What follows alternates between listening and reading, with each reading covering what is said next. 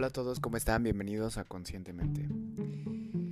El día de hoy, como vieron en el título de este episodio, decidí titular a esta nueva sección en Conscientemente Las verdades incómodas o verdades incómodas. Y justamente esto viene derivado a, a una serie de eventos y de información que en la actualidad considero que es de gran importancia de que debemos de, conocer y que mucha gente está pasando por alto y evidentemente los medios de comunicación y las, las redes sociales están estamos pasando por un momento de censura que muchísima gente no se imagina. Y quiero empezar con este tema que son los cuatro dogmas de la humanidad.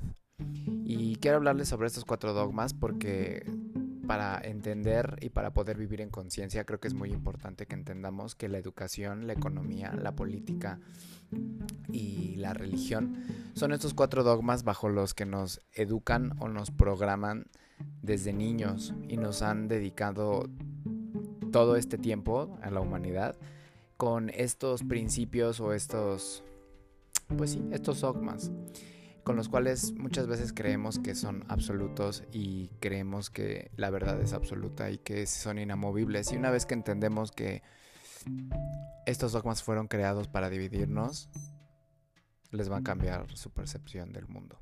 Así que los invito a que se acomoden en su sofá, que se preparen algo de tomar, que se pongan sus audífonos y comenzamos.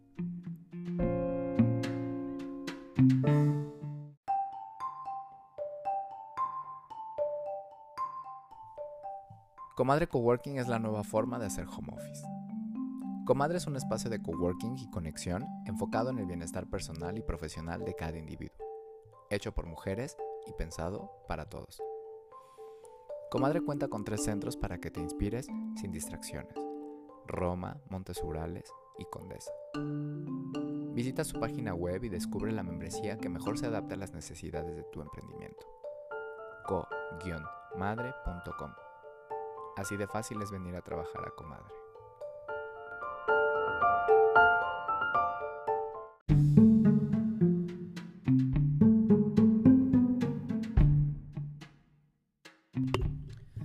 Bueno, y me gustaría comenzar por definir la palabra dogma.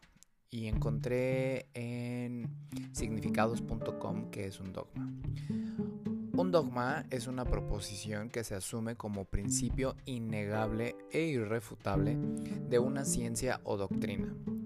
El significado original de la palabra proviene del griego dogma y se traduce por el pensamiento, principio o doctrina. En un sentido amplio entendemos por dogma al conjunto de postulados que rige una religión, doctrina, ciencia o sistema. Los fundamentos de un dogma no están sujetos a discusión o cuestionamiento. Su verdad resulta inobjetable, sea demostrable o no, sea comprensible o no.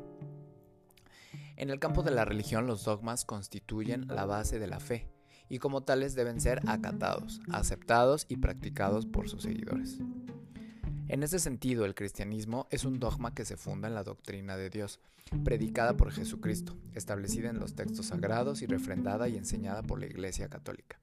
Algunos ejemplos de dogmas católicos son la existencia de Dios, de Jesús, la Santísima Trinidad. No obstante, otras religiones del mundo como el judaísmo, el hinduismo, el islamismo también se sustentan sobre sistemas de creencias que constituyen doctrinas de carácter dogmático.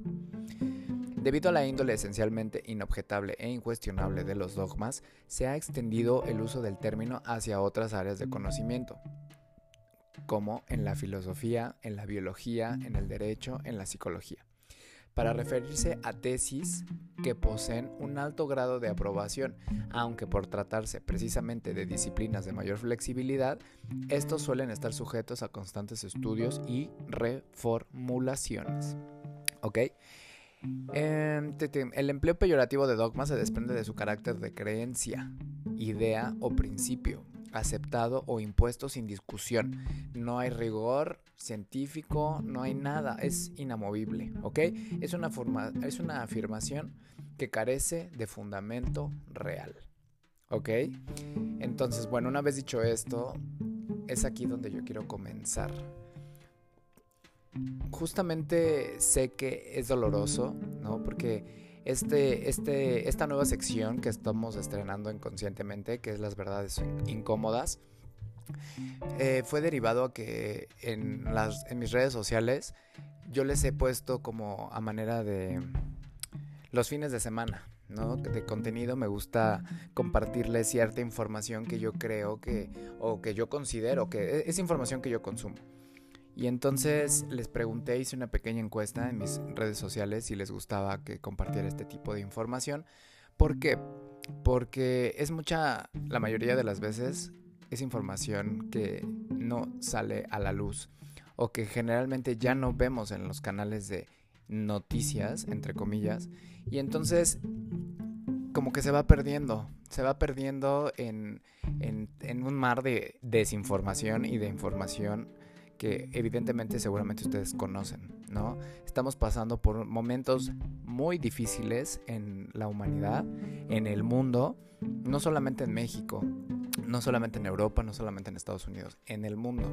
Y entonces este tipo de información que yo consumo, Em, pues la comparto en mis redes sociales y les pregunté si querían como que continuara compartiéndoles los fines de semana este tipo de información como si fuera un tipo periódico, ¿no? En el cual ustedes están haciendo scroll en las historias y pues se enteran por medio de un TikTok de un minuto de información rápida. Entonces, bueno, pues esta encuesta salió positiva y entonces por eso hoy estoy compartiéndoles este, esta sección que es las verdades incómodas. Y justo quise empezar por estos cuatro dogmas porque cuando yo entendí que un dogma son estas creencias, como decía su definición, con las que nos educan, creemos muchas veces que es ya, como vieron, la verdad absoluta. y entonces como que de esta forma han controlado o nos han controlado a la humanidad como para ya no cuestionarnos muchas cosas. Entonces quiero empezar por la religión, que independientemente del tiempo o del año o de la religión que profesen, voy a buscar historia de la religión. Porque como saben estoy en vivo grabando esto. Y entonces quiero empezar por estos cuatro dogmas porque como vieron en su definición, es como que alguien dijo que las cosas son así, esto es gris y no hay no hay otro no hay pero que valga. Y entonces, obviamente, a nuestros padres y a nuestros abuelos y a nuestros ancestros los educaron bajo los mismos dogmas religiosos. O, bueno, vamos a empezar por la religión. Y entonces muchas veces como que decimos, ah, pues claro, sí, está bien. Nos quedamos con esta, con esta versión de los hechos que nos dan, ¿no? Y, muchas veces no nos ponemos a cuestionar. Por ejemplo, en mi casa, eh, en mi familia venimos como de una de un linaje religioso cristiano, apostólico, católico, no sé, ¿no? Evidentemente en el origen de las religiones pues viene el cristianismo, el catolicismo y, y entonces justamente lo que quiero, a donde quiero llegar es que independientemente de la religión que ustedes profesen, la religión, la economía, la política y la educación han sido estos principios, estos, estas columnas que se nos han impuesto a las sociedades con la intención de controlarnos. Sí, lo siento. Porque hay muchas personas que evidentemente se van a sentir aludidas cuando hable de este tema, como por ejemplo empezando por la religión. Ustedes pueden saber, y seguramente saben, si no es que viven debajo de una piedra, que en el mundo hay miles de religiones miles de sectas o miles de, de, pues sí, de religiones o sectas o creencias. Y todas estas se basan en alguna entidad más grande que nosotros, evidentemente. Y e independientemente de la que sea, siempre nos educan bajo la idea de que es un dogma y que nosotros somos los poseedores de la verdad. ¿no?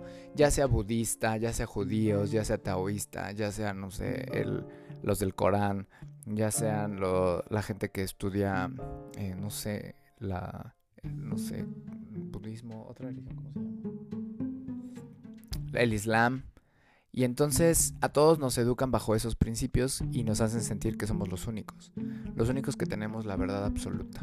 Y entonces esta religión lo primero que hace es como que nosotros no podamos como cultura o civilización cuestionar nada más que lo que ya se nos dijo que esas creencias, ¿no? Como por ejemplo, si nos vamos al principio de la, de la religión católica o cristiana, pues nos enseñaron que en el principio se hizo Adán y Eva eh, y vivieron en el Edén y que les dijeron que no comieran de la manzana, que resulta que no era una manzana, sino era el árbol del conocimiento y que Eva tentó ¿no?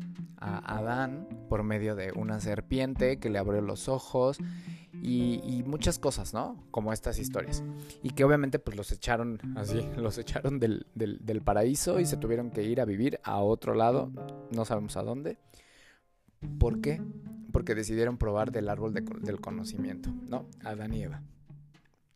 Entonces, a primera instancia, eso es como lo que tenemos como la versión oficial, ¿no? De la religión. Después, cuando yo me puse como a investigar un poquito, ¿no? Y con toda esta tendencia de la feminidad y, los, y las mujeres y, y la historia que me gusta mucho, fue que descubrí que existió una mujer que se llama Lilith, por ejemplo, ¿no? Y lo primero que que, bueno, que yo encontré sobre Lilith fue que pues es así como la esposa del diablo, ¿no? Que porque fue la primera mujer antes que Eva, de hecho, que se puso o que fue creada a imagen y semejanza de Dios también, como Adán, y que fue que partió de la misma costilla de Adán, o bueno, de otra costilla, y la pusieron en el, en el Edén para procrear hijos. A lo cual ella respondió que pues no, o sea, ella no quería tener hijos y, pues no, a ella nadie le preguntó, entonces agarró sus cosas, se negó y se fue. ¿No? Y entonces pues ya dijeron, bueno, pues esta ya se, echó a perder, no, pues ya, la borramos de la historia y si no, al que le encuentre información de ella, pues vamos a decir que es del diablo porque pues ella se reveló a los planes que teníamos, ¿no? Con la humanidad. Y entonces, poco a poco me fui como dando cuenta que todo lo que nos han dicho en las religiones nos lo han puesto como de cierta forma para, como les repito, tenernos controlados. En algún punto de la Biblia o de la historia de la religión católica, llegamos al nacimiento de Jesús, ¿no? Que por ejemplo, nos, que estamos cerca de celebrar cada año, ¿no? Nos inculcaron por medio de, de el calendario gregoriano nos dijeron que Jesús nació el 24 de diciembre y que los Reyes Magos y que la estrella y que le traían regalos y que nació de casi casi del milagro de Jesucristo y la paloma, bueno, ya lo saben todo esto, ¿no? Con, con Eva, digo, perdón, con, con María y este... Y entonces, bueno, esa es la historia oficial, igual, ¿no? Las que nos vendieron. Después celebramos también las Pascuas o la Semana Santa, ¿no? Que es cuando se supone que en otro año a los 33 años decidieron, ¿no? Por lo persiguieron a Jesucristo porque fue una víctima, ¿no? O nos lo venden como una víctima, como un perseguido que tenía poderes y este y profesaba el amor incondicional y que curaba a los enfermos y que por eso lo mandaron matar, ¿no? Entonces, bueno, lo crucifican en marzo, ¿no? Que es como la temporada de marzo-abril, ¿no? La temporada de, de, de Pascua, ¿no? Que de hecho tiene que ver muchísimo también con la luna llena, pero bueno, esa es otra historia. Y entonces poco a poco de esta forma nos van, nos van haciendo creer, ¿no? Que a la gente que, por ejemplo, de Jesucristo, ¿no? Que es como la, la, la figura más representativa del cristianismo, evidentemente y nos hacen ver como que pues él era una persona diferente, una, un hombre que venía a compartir, a sanar, a perdonar, a enseñar, a, no sé, a profesar algo, ¿no? Que justamente eh, todos seguimos, ¿no? Él, él, dicen que Él se sacrificó por nosotros, ¿no? Nos enseñan que Él se sacrificó, Él sacrificó su vida por ti, pecador, por mí, pecador, por ti, mujer pecadora.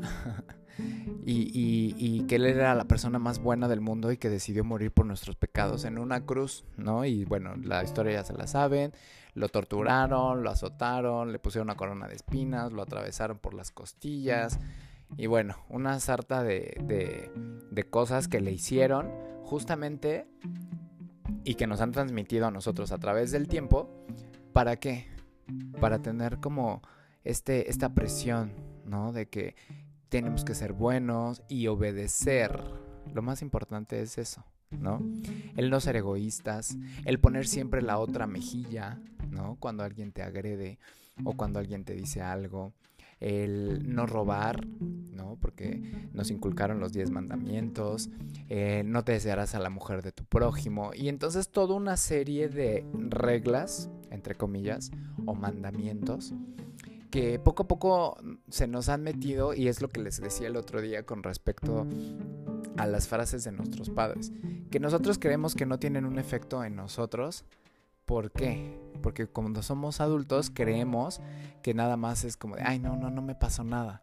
Pero si ustedes indagan un poquito, se van a dar cuenta que todos hemos crecido con todas estas culpas y con todos estos miedos y con todas estas creencias que nos inculcaron de niño, o de niños, perdón, y que de adultos son los que nos hacen como no cuestionarnos, no nos hacen decir, no, es que mi religión es la única y yo estoy bien y todos los demás son pecadores y se van a ir al infierno porque creen en el, en, no sé, en Buda o por ejemplo a nosotros en los cristianos nos decían que la gente que meditaba se iba a ir al infierno porque cuando meditas se te meten los demonios y, cosas como que entonces dices, no, no, no, no debo de meditar, ¿no? Y incluso tengo familia que también es súper fanática todavía y que tienen como estos prejuicios o como esta, esta ideología o esta creencia, ¿no? De que el cristianismo es lo único que existe en el mundo y que ellos son los únicos que están bien y que se van a ir al cielo y que, cuando se mueran ellos van a ser los únicos que van a ser salvados por Jesús y que toda la demás gente se va al infierno, ¿no? Y está bien. está bien, no los juzgo. Pero al contrario, me doy cuenta de que justamente este programa de la religión nos la han inculcado a todos, en todas partes del mundo. Por ejemplo, ahorita con todo el proceso que está ocurriendo en Qatar, ¿no? Que no sé bien qué religión profesen ni nada de eso, pero justamente es, una, es un país en el cual, pues, las mujeres igual son muy, o sea, la cultura es tan, tan, tan cerrada o tan, tan religiosa que obviamente sus dogmas o el dogma de su religión no les permite a ellos muchas veces tener como que lo que nosotros concebimos como derechos humanos. ¿Estamos de acuerdo? Y entonces es ahí cuando uno se pone a cuestionar, entonces, ¿están bien o están mal? Independientemente de la religión que sea, ¿no? Porque obviamente nosotros ya estamos muy acostumbrados a que aquí las mujeres pueden votar y pueden trabajar y pueden decidir si tener hijos o no, o pueden decidir si van a abortar o no, todas estas cosas que nosotros ahora estamos como debatiendo en nuestras sociedades y que en esos países pues todavía como que su religión ni siquiera les permite quitarse la burka, por ejemplo, ¿no? Que es esta, este, este, esta vestimenta en la cual pues nada más pueden tener descubiertos o destapados los ojos las mujeres, ¿no? Y, y entonces cuando me pongo a analizar o cuando empecé como yo a analizar como todas estas esta situación con la religión, fue que yo me pude dar cuenta que por eso, eh, y no lo digo yo, esto es algo que ha sido así desde el principio de los tiempos. Siempre hemos estado divididos. Los judíos con los católicos. ¿Qué les puedo platicar de los judíos? ¿No? O sea, que no sepan. ¿No? Fue, han sido igual perseguidos durante todo, o sea, la historia. Y, y pues hasta que han llegado al punto de que alguien también casi los ha querido exterminar por completo. Y, y entonces, para mí, esta situación con la religión me ha parecido como un juego de lo más. de lo más deplorable. ¿No? El primer dogma, por eso quise empezar por él. Porque justamente, ¿quién se puede atrever a decir y afirmar y a sacrificar, ¿no? O a. Pues sí, a pelear porque eh, su religión es la única, ¿no? La única y verdadera. Entonces, bueno, eso es lo primero. Por eso yo también me considero que aunque soy una persona espiritual, creo que no estoy a favor de ninguna religión en este momento. Bueno, en segunda en segundo dogma que me gustaría comentarles es la economía, las economías. Esta forma de control con la economía también me ha parecido como de lo más injusta desde el punto en el que cuando yo comencé como a viajar, por ejemplo, siempre me parece como muy injusto, ¿no? Que, que, nos venden que la gente pobre de África y que no tienen agua y que no tienen luz y que no tienen cosas como la gente del occidente. Digo, yo soy de México y no es que sea el primer mundo que nos vendieron, ¿no? Que y cuando tuve la oportunidad de conocer Europa, o Canadá y Estados Unidos es como, ay, no, el primer mundo, ¿no? Y, y, dices, wow, ¿no? ¿Y por qué nosotros no? Y, entonces es ahí donde entra como el segundo dogma, que es este de la economía, que el cual es un juego. Es un juego que alguien inventó, que alguien basado en, en el comercio o en el consumo y, y en tener objetos y poseer cosas, nos empezó a como, nos empezaron a, vender la idea de que teníamos que ser ricos. Y no digo que esté mal querer tener dinero o cosas, pero justamente en esta carrera interminable de la economía, nos metieron como ratones en esta vida diaria en la cual no te permite ni siquiera cuestionarte si te gustaría, qué te gustaría hacer de tu vida o qué te gustaría lograr de tu vida, sino simplemente naces y te empiezan a meter como, bueno, justamente en, en, este proceso en el cual lo único que es importante en esta vida es hacer mucho, mucho, mucho dinero, que es como lo que nos enseñan y a donde van como todos apuntados, y de ahí ya vas a poder ser feliz y vas a poder tener cosas y vas a poder tener una casa y un coche y una camioneta y mucha ropa lujosa y bolsas. Y entonces se convierte esta, este juego de la economía como en el Monopoly, ¿no? En el cual hemos visto evidentemente en los últimos años que este juego de la economía no tiene ningún sentido. Porque decir qué moneda vale más o qué moneda vale menos basado en nada, porque eso es algo que igual quiero que sepan. Desde el... Vamos a, les voy a explicar. Antes el dinero fiat o las economías estaban basadas en el respaldo de los países en oro. Espérenme, moneda. Y entonces cuando la gente tenía, cuando la gente empezó como a, cuestionarse, como a juntar su dinero, pues resultaba que pues andábamos cargando pues nuestras monedas de oro, ¿no? Entonces el oro pues tenía un valor que siempre, siempre, siempre iba a ser igual como inamovible, ¿no? Porque pues el oro es de los recursos que pues nunca van a devaluar o creíamos que nunca va a perder valor. Y entonces justamente después de la guerra, de la Segunda Guerra Mundial creo, es cuando se empezó a salir como de control esto de las economías. ¿Por qué? Porque justamente los países estaban súper endeudados, ¿no? Estados Unidos que se declaró como ganador, que también esa es otra cosa que no es verdad, ¿eh? Estados Unidos dijo que él ganó, pero en verdad él no ganó la Segunda Guerra Mundial. Y entonces él empezó como de, no, bueno, pues es que ahora como nosotros tenemos la moneda, la moneda oficial, el dólar, pues nosotros nos vamos a encargar de imprimir literal, porque eso es algo que igual cuando hablo con la gente, creo que ni siquiera tienen idea de a qué nos referimos o qué se refieren los economistas de imprimir más dinero. Que a partir de la pandemia esto se salió más de control, evidentemente, y fue cuando entonces ya las monedas y las economías perdieron todo el sentido del mundo, porque el juego se convirtió en algo ilógico. Por ejemplo, así lo más claro que yo entendí, o la forma más clara con la que yo entendí el, el juego de la economía, fue literal como en el Monopoly que ya hay cierto número de dinero. Si ahorita ustedes van y compran un Monopoly, abren su cajita y no sé, puede haber 10 millones de pesos, ¿no? En billetitos de Monopoly. Y entonces eso se tiene que repartir entre todos los jugadores. ¿Ok? Y entonces una vez que se reparte ese dinero entre todos los jugadores, ok, a cada quien le tocó un millón, no sé.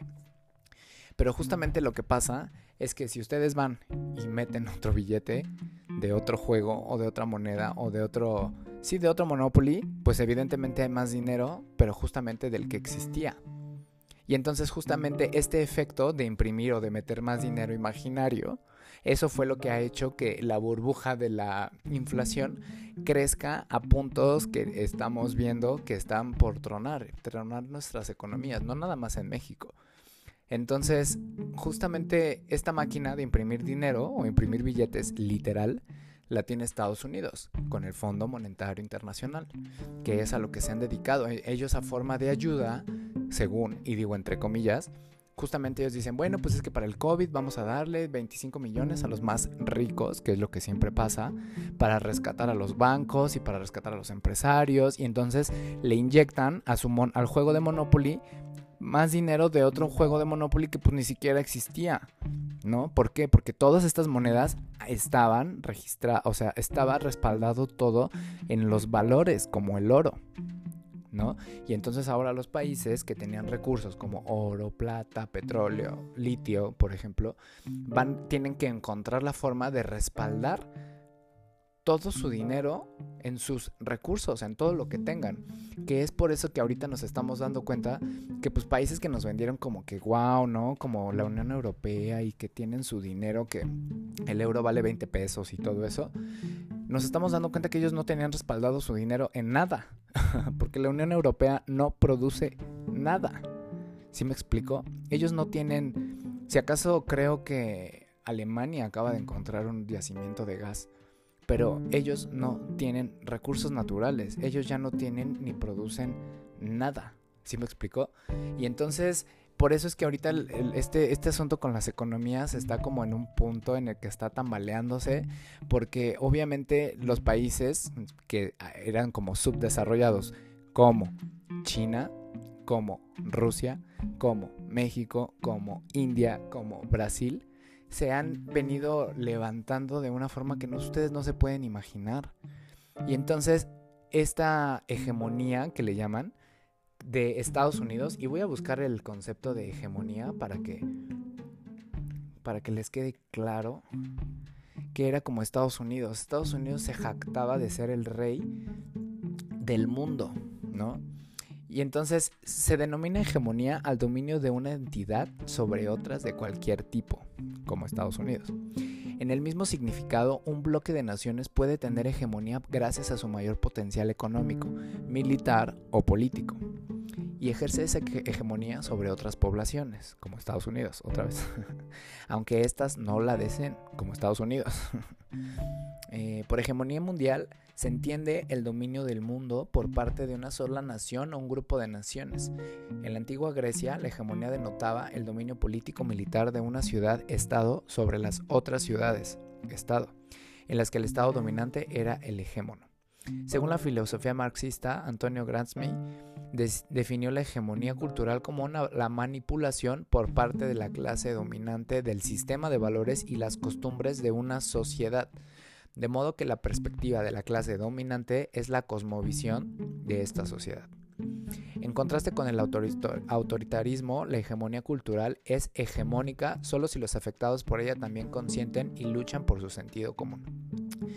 Entonces, bueno, pues Estados Unidos desde la pandemia, China tenía su, moneda digital, su cripto yuan, o bueno, su criptomoneda, que es como, un día les voy a contar qué son las criptomonedas. Pero esta versión digital de su moneda ya la tenían lista. ¿Por qué? Porque evidentemente ahorita que estamos como pasando por toda esta situación en la que ya hay muchísimo dinero en efectivo circulando en todo el mundo, ya resulta que ya no es suficiente como para no que no sea suficiente, sino que como ya hay tanto, o sea, como ya le metieron tanto dinero del Monopoly al juego, por eso es que está subiendo tanto. Y entonces justo resulta que todo este efectivo que está circulando en las calles, que es lo único que está inflando las economías o la, inflación, valga la expresión, no surge cambiarlo. ¿Por qué? Pues porque evidentemente nos hemos dado cuenta en México, por ejemplo, que gran parte de los negocios ilícitos son pagados con dinero en efectivo. ¿ok? Y entonces, bueno, pues con tal de que ya terminar o controlar de cierta forma los gobiernos, todos estos también, estos delitos, es urgente que se haga la transición a una moneda digital. Entonces, China, a diferencia de Estados Unidos, China está listo con su cripto yuan desde hace por lo menos 5 o 6 años. Que no se nos haya dicho eso es otra cosa. Entonces, viene la pandemia, entre comillas, ¿no? Esa es otra cosa que no vamos a tocar en este tema. Y entonces, pues muy oportunamente, pues se detienen las economías, se caen, se pone un freno de mano, bajan los precios del petróleo, ¿no? Que si se acuerdan, ¿no? Que sentíamos que, ¿qué va a pasar? No va a pasar nada, ¿sí? Está subiendo los precios de la energía, empieza la guerra. Y entonces todas estas, eh, estas economías nuevas o emergentes, como México, como les dije hace ratito, se empiezan, empezamos a darnos cuenta que ahora nosotros estamos haciendo mucho más dinero, por ejemplo, en el PIB, que es el... El PIB es como... Déjeme, lo sé. El PIB es la forma o el todo el dinero que los países producen. PIB. Por medio de sus industrias, Producto Interno Bruto, perdón, se me fue. Por medio de sus industrias, por medio de sus recursos, por ejemplo, a México le llegan las remesas, que es todo el dinero que mandan. Todos los mexicanos que estamos en Estados Unidos y en todo el mundo mandan dinero. Entonces eso sube nuestro Producto Interno Bruto, ¿ok? Que es al final como pues los incomes, lo que reciben, las ganancias que reciben los países, ¿no? O el dinero que reciben los países. Y entonces pues Estados Unidos está como pues que se caga, ¿no? Porque pues él dijo, no, es que yo quiero seguir siendo, ahorita Estados Unidos está así de, no, quiero seguir siendo el rey del mundo otros 100 años, ¿no? Y entonces por eso es que ahorita todos están como de, pues no, o sea, China evidentemente así de, ay no, güey, yo ya estoy más cabrón que tú. Como ya todos bien saben, China es la economía más fuerte del mundo, ¿no? ¿Por qué? Pues porque ya producen todo. Entonces China pues así de no, pues es que tú ya vas para afuera porque pues nosotros ya hacemos más dinero que tú, nosotros producimos, ya tenemos tecnología, tenemos chips, tenemos tierras raras, tenemos, ¿no? Rusia pues que les digo, ¿no? También está muy cabrones con tecnología, con armas, con todo, ¿no? Con vacunas, con ciencia, con tecnología. México estaba, aunque estábamos ahí con el, con el pie en el cuello, también nos estamos levantando. Eh, Turquía, Brasil, India. India tiene muchísima tecnología, como no se imaginan. Entonces, este, asunto del control por medio de las economías que nos ha tenido como, pues, también jaloneándonos, ¿no? Como están subiendo las cosas, ¿no? A pesar de que, por ejemplo, en México están subiendo los salarios, pues no se nota, pues porque los precios están muy elevados.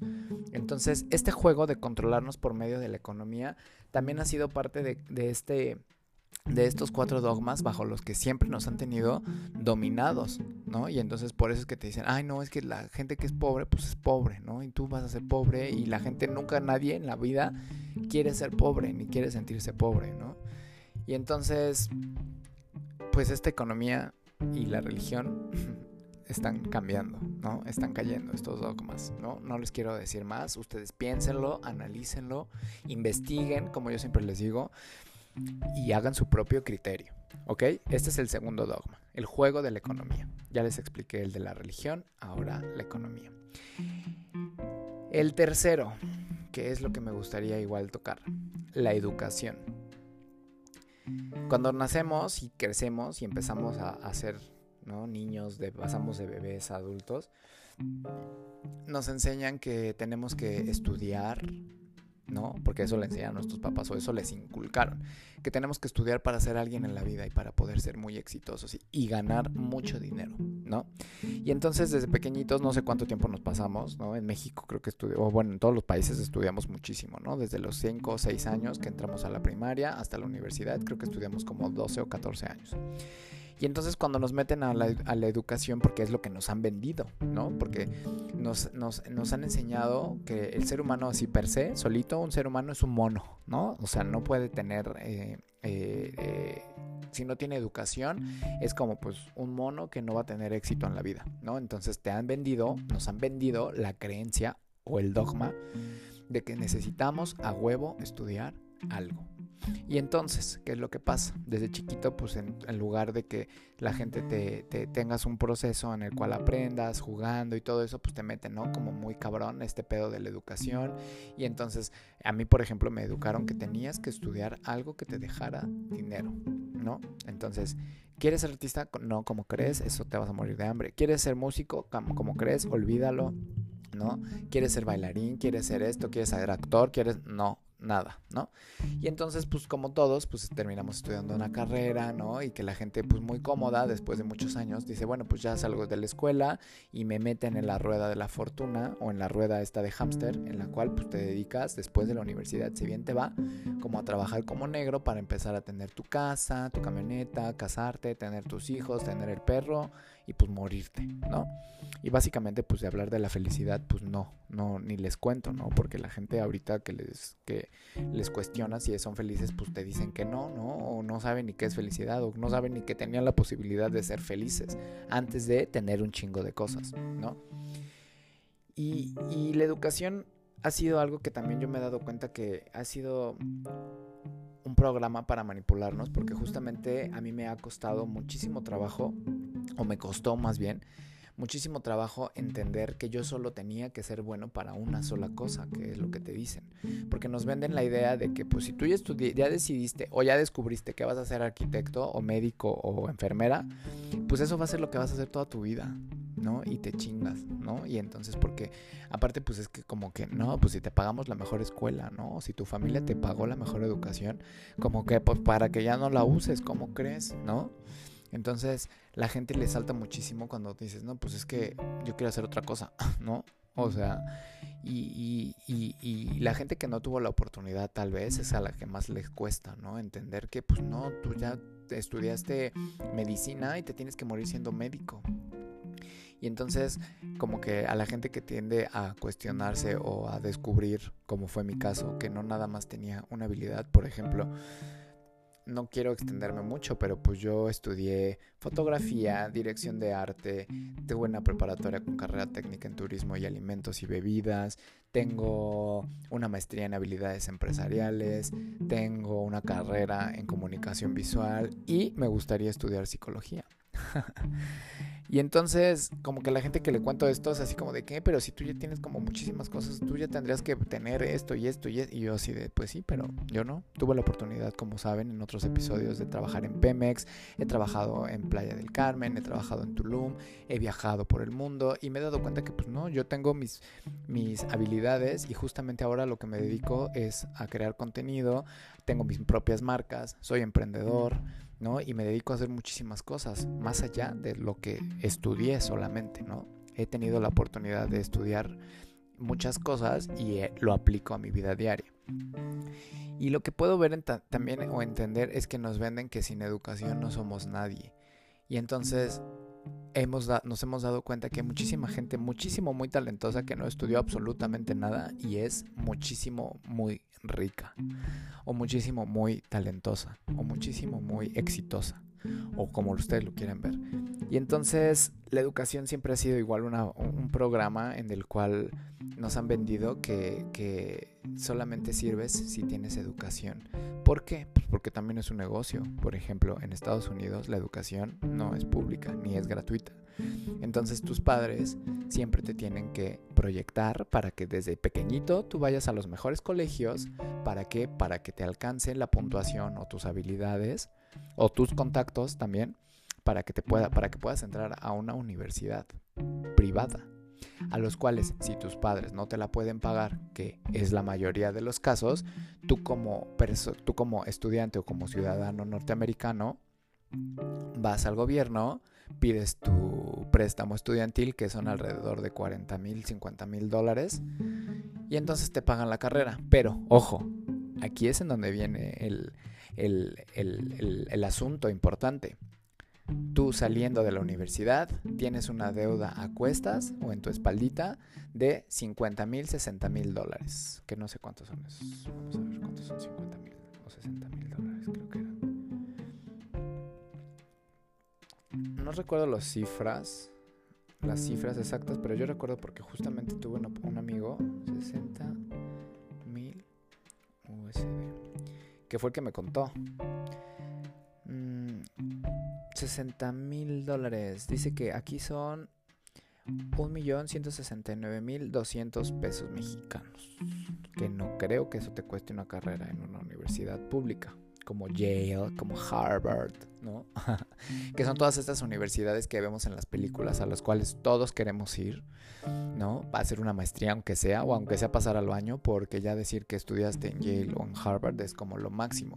Y entonces por eso es que este programa o este asunto con el dogma de la educación se ha vuelto una muy buena forma de sacarnos el dinero a los humanos o a las personas. Porque ellos te venden que entre mejor educación tú tengas, tú vas a tener una mejor posición social o un mejor rendimiento o vas a, vas a, recuperarlo, vas a, es una inversión la educación.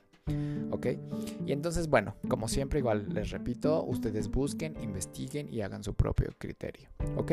Porque pues por eso en países como México y en muchos países como Alemania, la educación es gratuita. Y para mi gusto tendría que ser gratuita para todos. ¿Ok? Pero bueno, allá ustedes piensen y decidan. Por último, ya les hablé de la religión, ya les hablé de la economía, ya les hablé de la educación. Y me falta una. Educación, ciencia. Ah, creo que es la ciencia. Cuatro dogmas, vamos a poner. Porque lo tenía aquí en mi. En mi escaleta. Mm.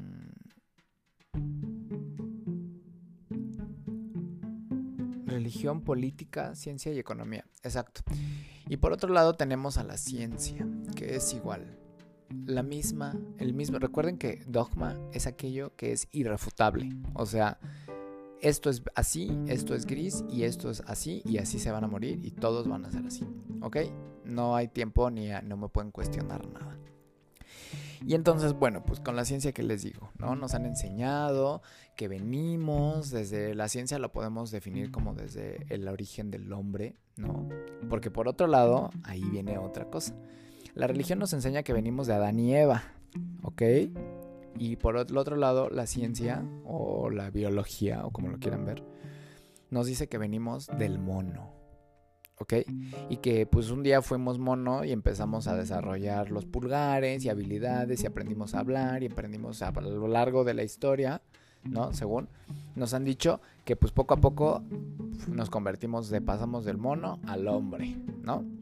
Y entonces eso es irrefutable, ¿no? Carlos Darwin y todas estas, estas teorías, ¿no? De la evolución y todo te la venden en la escuela como que esta es la verdad y nada más que la verdad y nada más. Y te enseñan por medio de la ciencia que pues ahí está el planeta Tierra, que es Mercurio, o digo el sistema solar, que es Mercurio, Venus, Tierra, Marte, Júpiter, Saturno, Neptuno, y ahorita creo que ya Plutón ya no cuenta como planeta. Pero bueno, nosotros en mi tiempo me dijeron que sí y que el sol y que la luna y que la, no sé, este, todo lo que nosotros percibimos como ciencia, que lo damos por ya confirmado como o sea, como que alguien ya nos enseñó que eso es lo único que vamos a creer y es lo único que vamos a aprender, porque evidentemente la ciencia también te la ven en la escuela. Y entonces te dicen que las cosas son así y nada más que así, y entonces ya la gente no cree en otras cosas, ¿no? pero ni siquiera por creer, no por creerlo, sino por no, no cuestionarlo ni siquiera. Y entonces estamos pasando por un tiempo en el cual nos estamos dando cuenta que con la ciencia, o sea, también nos han, o sea, tomado el pelo, desde con las vacunas, desde la investigación con sus virus, ¿no? Con estas anomalías o con estos virus misteriosos que han saltado de los animales al humano con tal de perjudicarnos y acabar con la humanidad, ¿no? Y entonces yo puedo entender que muchísima gente no se cuestiona ni siquiera los hechos, ¿no? Y entonces investigando un poquito pues me he dado cuenta que pues también la ciencia ha tenido muchísimos avances. Por ejemplo, estuve platicando con una persona el fin de semana y pues ella no estaba ni siquiera enterada que, que la ciencia ya había sido capaz de clonar una oveja. ¿Se acuerdan de Dolly, cierto? Y entonces yo le dije, ¿tú crees que se quedaron nada más en que clonar? Ay, ¿qué creen? Logramos clonar una ovejita, mírenla qué bonita. Ay, bueno, y cerraron su libro y acabaron los experimentos. Digo, no recuerdo en qué año fue lo de, lo de la oveja Dolly. Ahí investiguen y pónganme en los comentarios si ustedes saben en qué año. Y entonces estamos pasando por un momento en el que obviamente se nos ha ocultado muchísima tecnología, por ejemplo, con las bombas nucleares o con las armas nucleares, con los aviones, incluso con los teléfonos, ¿no? O sea, ahorita nosotros somos capaces de tener y de hacer tantas cosas desde un teléfono que hace 20 años incluso era imposible pensarlo, ¿no? Y entonces ustedes creen que la ciencia se ha quedado ahí y que no ha avanzado y que no hay forma de saber que hay o hay, que la gente o los hombres o los planetas, digo, los países han encontrado vida en otros planetas. ¿Ustedes qué piensan? ¿Qué sienten? Porque a nosotros nos dijeron que según llegó Neil Armstrong a la luna y puso la bandera de Estados Unidos, que también nos estamos dando cuenta que fue un scam, ¿no? Que fue una farsa y que nos han dicho que pues porque en la luna no hay aire y entonces no hay forma de que se mueva la, la, la bandera, ¿no? Entonces la gente como que ya no se cuestiona, como dije, ah, sí, ya llegaron a la luna y ¿qué creen? Ya no pasó nada. Así fueron y vinieron a la luna y ¿qué creen? Ya no nos dio, no nos dio curiosidad. Así no nos quedamos a investigar, no nos quedamos de excursión y pues no, no hay nada en la luna. Y entonces la gente como que no se pone ni siquiera a cuestionarse porque siempre vemos la única misma puta cara de la luna, por ejemplo, ¿no? Entonces nada más ahí la ve todos los días ahí pegada o bueno, cada 28 días que hay una luna llena y, y de repente pues no está, pero los, los veces que vemos a la luna, pues la vemos nada más siempre de la misma cara. ¿Por qué? Pues porque así es, ¿no? Porque eso nos enseñaron en la escuela, porque eso nos dice la ciencia, porque la, la gente cree de forma ciega, sin cuestionarse estos dogmas, aquellas cosas que tienen muchísimas más explicaciones que las que nos enseñaron en los libros de texto gratuitos. ¿Sí me explicó? Y entonces estamos pasando por un proceso en el que la gente se está cuestionando y nos estamos dando cuenta que nos han tomado el pelo por medio de estos cuatro dogmas a lo largo de nuestra vida. Y no nada más como individuos, a lo largo de nuestra existencia como humanidad porque yo no sé desde hace cuánto pues nos enseñaron, recuerden ustedes que la religión vino la Santa Inquisición a México, en Canadá también mataron a muchísimas personas, indias nativas americanas, originales, ¿sí me explicó? Las coronas bajo la bandera de la religión se encargaron de hacer muchísimas cosas, ¿por qué? Pues porque era la religión. Y entonces cuando uno se pone a cuestionarse todos estos principios o estos dogmas bajo los cuales nos han vendido a manera de control, porque nos controlan, porque nos, da, nos, inculcan miedo, nos inculcan culpa, como Jesús, como, como la, con la religión. Y de esta forma nos tienen adormecidos, nos tienen divididos como humanidad.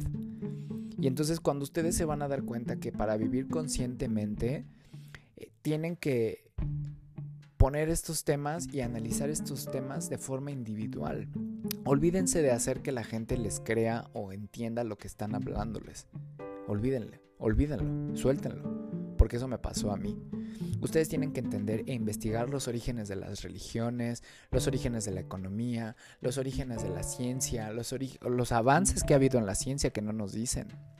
Y entonces de esta forma ustedes van a poder hacer un criterio de forma objetiva y consciente. Y entonces van a poder elegir en qué creer. Porque al final creer nada más es como soltar el control de nuestra vida. Así, ay, bueno, sí, yo prefiero quedarme con que vino Jesús y me perdonó de mis pecados y ya no hay nada más allá afuera del universo. ¿No? Y solo hay buenos y malos, solo hay pecadores y justos, y se van a morir todos los que no crean como yo, ¿no? Y entonces, pues en conclusión, quiero invitarlos a que reflexionen sobre estos cuatro dogmas o estos cuatro principios o estos cuatro programas, literal, bajo los cuales nos han inculcado como humanidad o como seres humanos. ¿Por qué? Porque siento que estos cuatro dogmas nos han coartado la libertad de pensamiento y nos han hecho no poder explotar todos nuestros talentos. ¿Por qué? Pues porque siempre estamos pensando cuánto vamos a ganar, de qué vamos a vivir, qué vamos a comer, qué religión le vamos a enseñar, en qué vamos a creer. Ahorita ya viene la Navidad y hay que gastar y gastar y gastar, ¿no?